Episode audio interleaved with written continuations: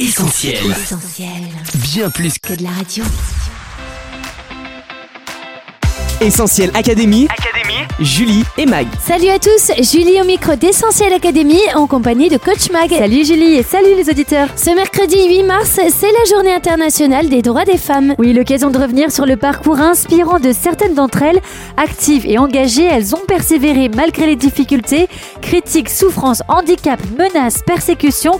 Elles ont gardé la foi pour aller jusqu'au bout de leurs convictions.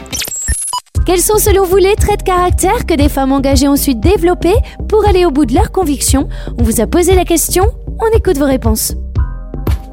Essentiel Académie, Julie et Mag. courageuse, inspirante et euh, révolutionnaire.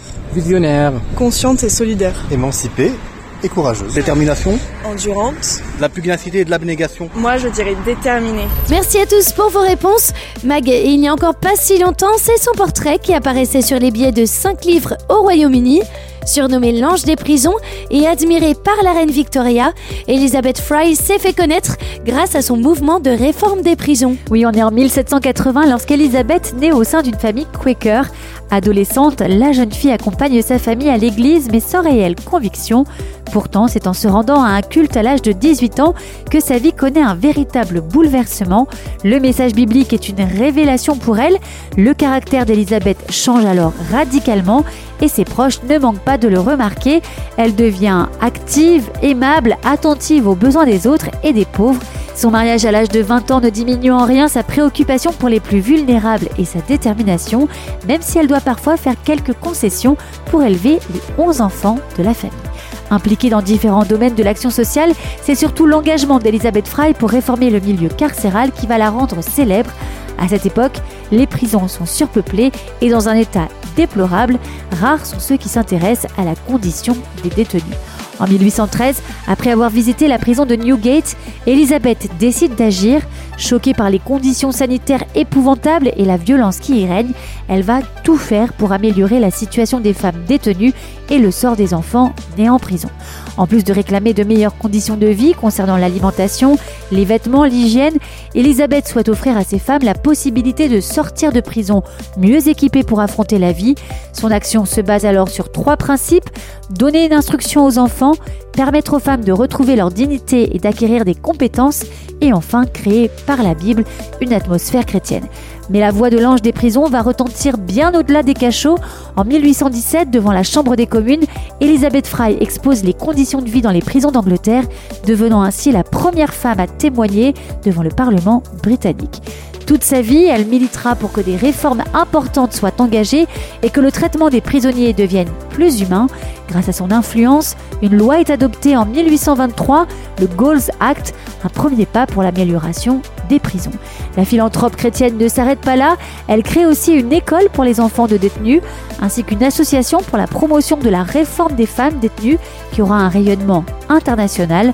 Animée d'un véritable élan humanitaire, elle fonde aussi une école d'infirmières, un refuge de nuit pour les sans-abri à Londres et embrasse la cause abolitionniste. La qualité de son travail va amener Elisabeth à voyager dans différents pays d'Europe pour découvrir les systèmes pénitentiaires et rencontrer des ministres, princes et souverains. Malheureusement, tous ces voyages ont raison de sa santé. Épuisée par ce rythme de vie, Elisabeth Fry décède en 1845 à l'âge de 65 ans. Elle laisse derrière elle le témoignage d'une réformatrice sociale déterminée et ancrée dans sa foi. En effet, sa vie n'a pas toujours été facile et les revers n'ont pas manqué. Critiquée parce qu'elle était une femme en proie à des difficultés financières lorsque l'entreprise de son mari a fait faillite, éprouvée lors du décès de sa fille de 4 ans, Elisabeth a su malgré tout maintenir le cap de son action et a toujours rappelé que Dieu était son soutien. Essentiel Académie, Julie et Mag. Elle a cru que Dieu pouvait se servir d'elle à l'autre bout du monde, dans l'un des pires ghettos possibles, c'est Jackie Pullinger. Oui, tout commence à Londres en 1949. Jackie Pullinger a 5 ans et elle rêve déjà de devenir missionnaire. Mais le temps passant, ce rêve ne devient plus qu'un lointain souvenir. La trépidante vie étudiante de Jackie l'éloigne de la foi chrétienne jusqu'au stade où, je cite, elle ne croit plus ni au ciel à l'enfer. Un jour, invitée par des amis à une réunion d'études bibliques, Jackie réalise qu'elle doit prendre une décision, accepter ou refuser Jésus. Face à ce choix, Jackie décide de se convertir, commence alors une vie épanouie et sans compromis. L'urgence de faire connaître Jésus à un plus grand nombre s'impose à elle. Diplômée du Royal College of Music de Londres, Jackie dépose sa candidature dans plusieurs sociétés missionnaires mais sans succès. Après tout, qui enverrait une jeune femme inexpérimentée, professeure de hautbois et de piano, vers des terres lointaines? Pourtant, à plusieurs reprises, Dieu confirme son appel pour la mission et oriente Jackie vers Hong Kong. Alors Miss Pullinger obéit.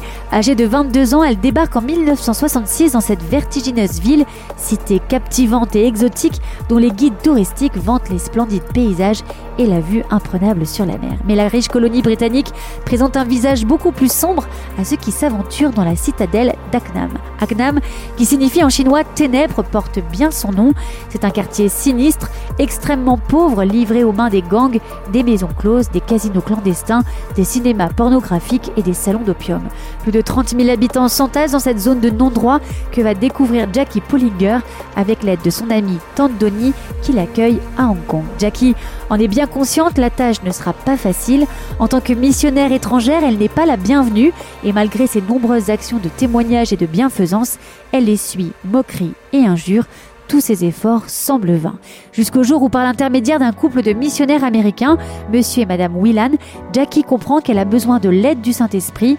Après avoir expérimenté le baptême dans le Saint-Esprit, elle prie en langue chaque jour et au bout de quelques semaines, elle expérimente ce verset de la Bible où Dieu dit Ce n'est ni par ta puissance, ni par tes propres forces que tu accompliras ta tâche, mais c'est grâce à mon esprit. Et en effet, ceux à qui Jackie parle de Jésus se montrent plus réceptifs, beaucoup croient en lui, et petit à petit, Jackie gagne le respect des habitants de la cité. La jeune femme se fait tout à tous, s'adaptant aux besoins de chacun, partageant un bol de riz avec un adolescent, accompagnant un blessé aux urgences, encourageant une mère désespérée, défendant la cause des jeunes devant les juges et hébergeant des sans-logis, partageant l'évangile aux toxicomanes. Ces actions bienveillantes ébranlent même les redoutables triades, à tel point que plusieurs garçons acceptent Jésus comme sauveur et quittent leur gang au péril de leur vie et de leur réputation. Dans la cité d'Aknam, la vengeance, les menaces et la haine entre gangs rivaux laissent la place au pardon, à la paix et à la prière. Après avoir découvert la Bible, beaucoup passent des nuits entières à la lire. Plusieurs sont miraculeusement délivrés de l'héroïne, souvent même instantanément, sans douleur. Jackie Pullinger n'a pourtant recours à aucun programme ni produit de substitution. Elle encourage seulement à prier et à avoir foi en Dieu. Accompagner ces jeunes dans leur nouvelle vie et leur offrir un environnement sain va devenir alors la mission première de Jackie Pullinger. Petit à petit, le travail de Jackie se structure et prend un nouvel essor avec la création d'une association et l'ouverture de nouveaux foyers chrétiens. Dans la cité d'Aknam, autrefois assujettie au règne des ténèbres, la lumière est entrée. Miracle après miracle, les murs de l'imprenable forteresse se fissurent petit à petit jusqu'à tomber définitivement au sens littéral du terme lors de la destruction complète du quartier en 1993. Aujourd'hui, plus de 50 ans après l'arrivée de Jackie, la lumière continue de briller à Hong Kong et bien au-delà, aux Philippines notamment et dans d'autres pays d'Asie. On remonte le temps, Mag, pour se rendre à la fin du deuxième siècle et rencontrer une autre femme de foi qui a cru envers et contre tout. Oui, nous sommes en 177 à Lyon, appelé Lugdunum, sous le règne de l'empereur Marc Aurèle. Les chrétiens doivent alors affronter une véritable vague de persécution.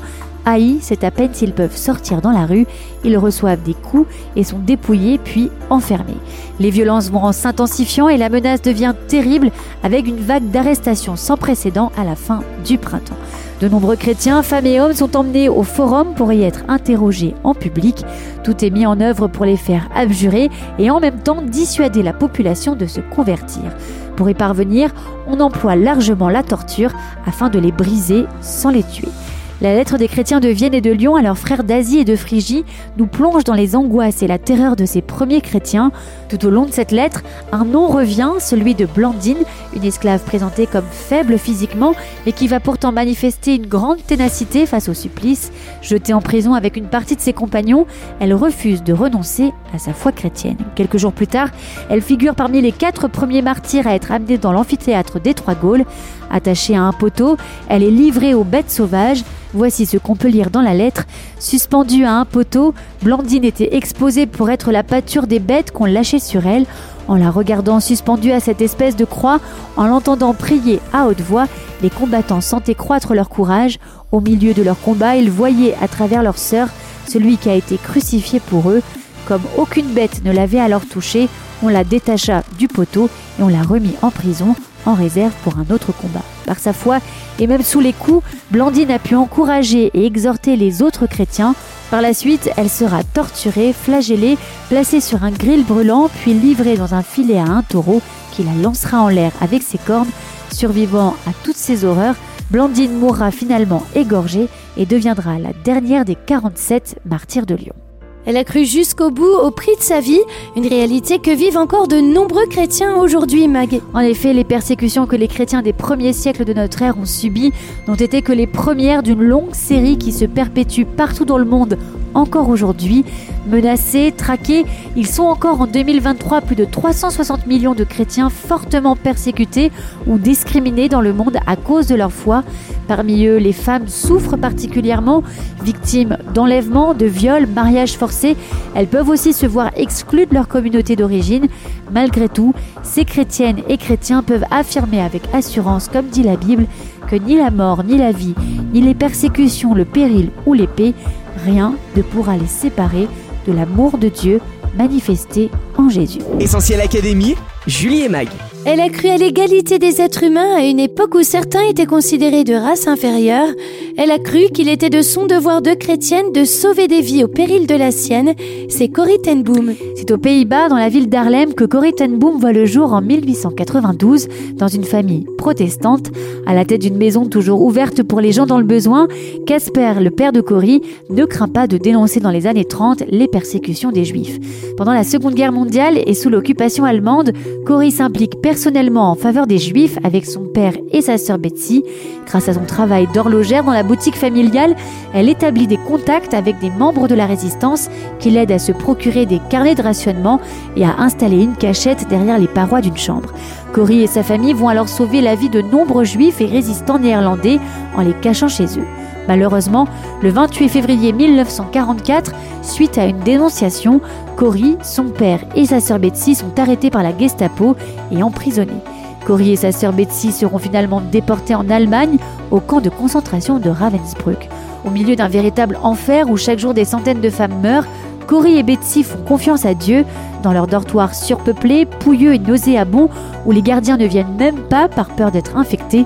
Cory et Betsy reflètent l'amour de Dieu. Miraculeusement, Cory a pu garder avec elle sa Bible. Cory expliquera plus tard Nous avons commencé clandestinement des études bibliques pour un nombre toujours croissant de croyants, et le baraquement numéro 28 fut bientôt connu dans tout le camp comme ce fol endroit où l'on espère encore. Oui, nous espérions en dépit de tout ce que la folie des hommes pouvait inventer. Nous avions appris qu'un plus fort avait le dernier mot, même à Ravensbrück. En décembre 1944, Betsy meurt, usée par le travail et les mauvais traitements. Quelques jours plus tard, Cory est libérée suite à ce qui s'avéra être une erreur administrative. Âgée de 53 ans, elle parvient à rejoindre la Hollande où elle retrouve les survivants de sa famille. Elle décide alors de partager ce qu'elle a vécu en parcourant le monde, témoignant du soutien, de l'amour et de la paix que Jésus donne malgré les pires atrocités. Des années plus tard, alors qu'elle se retrouve face à l'un de ses pires tortionnaires, Corrie ten Boom fera l'expérience de la puissance libératrice du pardon. L'amour de Dieu, Mag, c'est aussi ce qu'a découvert Johnny Erickson en lutte contre la dépression et la paralysie suite à un accident de plongée. C'est en Dieu qu'elle va puiser ses forces pour aller de l'avant et croire que ce qui est impossible aux hommes est possible à Dieu. Oui, Johnny est née en 1949 à Baltimore, aux États-Unis. Adolescente, elle est active et aime faire du cheval, jouer au tennis et nager. Sa vie bascule un jour de juillet 67 à 17 ans. En plongeant imprudemment, Johnny heurte le fond d'un plan d'eau et se brise la nuque. La jeune fille vient de subir une fracture au niveau de la quatrième et de la cinquième cervicale et devient S'ensuivent deux ans de rééducation durant lesquels Johnny ressent de la colère, passe par la dépression à des pensées de suicide et des doutes au sujet de la foi. Elle raconte Sur mon lit d'hôpital, j'étais furieuse contre Dieu. Comment ce qui m'arrivait pouvait prouver sa bonté? N'aurait-il pas pu mettre deux anges pour me garder? Dans mon lit d'hôpital, je ne cessais de ressasser mon accident, je me revoyais sur le radeau avant de plonger et penser que Dieu m'avait abandonné. En but à toutes ces questions sans réponse, Johnny est soutenu par ses parents, ses sœurs et des amis chrétiens qui prient pour elle et lui lisent des versets de la Bible. Sans lui faire aucun reproche ou sermon, ils sont tout simplement là pour prendre soin d'elle en la mouchant ou encore en lui brossant les dents. Peu à peu, le témoignage de leur amour touche la jeune fille. Celle-ci voit qu'ils ne la réduisent pas à son handicap, mais la voit comme une personne. Le témoignage de leur amour va alors lui permettre de réaliser qu'il existe un amour bien plus grand, celui de Dieu. Johnny explique Je me souviens d'un jeune ami qui m'encourageait à remercier Dieu dans toutes les circonstances. Je lui ai dit que je ne pouvais le remercier pour ma paralysie complète à vie. Il m'a répondu de commencer par les petites choses. Alors le lendemain, j'ai remercié Dieu pour la nourriture tiède, pour l'absence de l'infirmière désagréable, pour mon lit situé près de la fenêtre d'où je pouvais voir la lune la nuit. J'ai rendu grâce pour mes amis chrétiens, pour leur sourire. Au bout d'un mois ou deux, Johnny remarque un changement. Même si les choses ne sont pas faciles, elle commence à sourire et met de moins en moins de personnes à la porte. Sa foi continue de grandir et elle rend grâce pour des choses plus importantes, comme le fait de pouvoir s'asseoir dans une chaise roulante, ce qui est de loin bien mieux que toute l'année où elle avait dû rester allongée. Si pendant longtemps Johnny s'est dit qu'elle serait inutile, qu'elle passerait toute sa vie dans les hôpitaux et ne pourrait jamais travailler, Dieu lui a montré qu'elle se trompait. Johnny va apprendre à peindre avec un pinceau entre les dents et commencer à vendre son art. En 1976, elle écrit son autobiographie, un best-seller international intitulé Johnny, traduit dans plusieurs langues et adapté au cinéma. Elle enregistre aussi plusieurs albums et crée l'association Johnny and Friends pour défendre les intérêts des personnes handicapées, les soutenir avec leur famille et apporter l'évangile dans les centres de rééducation. Auteur, artiste, conférencière internationale et femme engagée, qui aurait cru qu'une jeune fille de 17 ans tétraplégique connaîtrait un tel destin? La foi en Jésus, voilà ce qui a fait toute la différence pour Johnny. Comme elle, bien d'autres femmes ont expérimenté la puissance de Dieu dans et à travers leur vie. On aurait pu vous citer Marie Slessor, Amy Carmichael, Isabelle Kuhn, Lillian Trasher, Kim Fook, Gladys Aylward, Evelyn Brand et bien d'autres encore. Des témoignages remarquables de femmes qui ont simplement cru que Dieu pouvait transformer leur vie et se servir d'elles pour changer les choses et combattre l'injustice. On espère en tout cas que ces récits vous encourageront à votre tour à croire que Jésus vous aime et qu'il a un plan et des projets merveilleux pour votre vie, ici-bas, sur Terre et au-delà, jusque dans l'éternité. Essentiel Académie, Julie et Mag. Merci beaucoup Mag pour ces témoignages tellement inspirants. Pour résumer cette émission spéciale, on retient donc cinq parcours extraordinaires. Un, celui d'Elizabeth Fry, réformatrice sociale déterminée et ancrée dans sa foi. Deux, celui de Jackie Pullinger, convaincu de son appel et résolu à faire briller la lumière de Christ dans la cité des ténèbres. Trois, celui de Blandine, l'esclave lyonnaise qui a gardé la foi malgré la persécution et qui a cru jusqu'au bout. 4. Celui de Corrie ten Boom, qui a sauvé des vies au péril de la sienne et partagé l'amour de Jésus dans l'enfer des camps de concentration. Enfin 5. Le parcours exceptionnel de Johnny Erickson, qui confirme une fois de plus cette parole de Jésus, tout est possible à celui qui croit. Notre émission touche à sa fin. Merci à tous d'avoir été au rendez-vous. Comme d'hab, vous allez pouvoir écouter Essentiel Académie en podcast d'ici quelques minutes sur essentielradio.com, Spotify, Deezer ou notre appli mobile. On se quitte pour mieux se retrouver sur les réseaux sociaux, Facebook, Twitter, Instagram, mais aussi TikTok et YouTube. Mag, à la semaine prochaine. Oui, à la semaine prochaine Julie, prenez soin de vous. Salut Bye bye On retrouve, tous nos programmes sur essentielradio.com.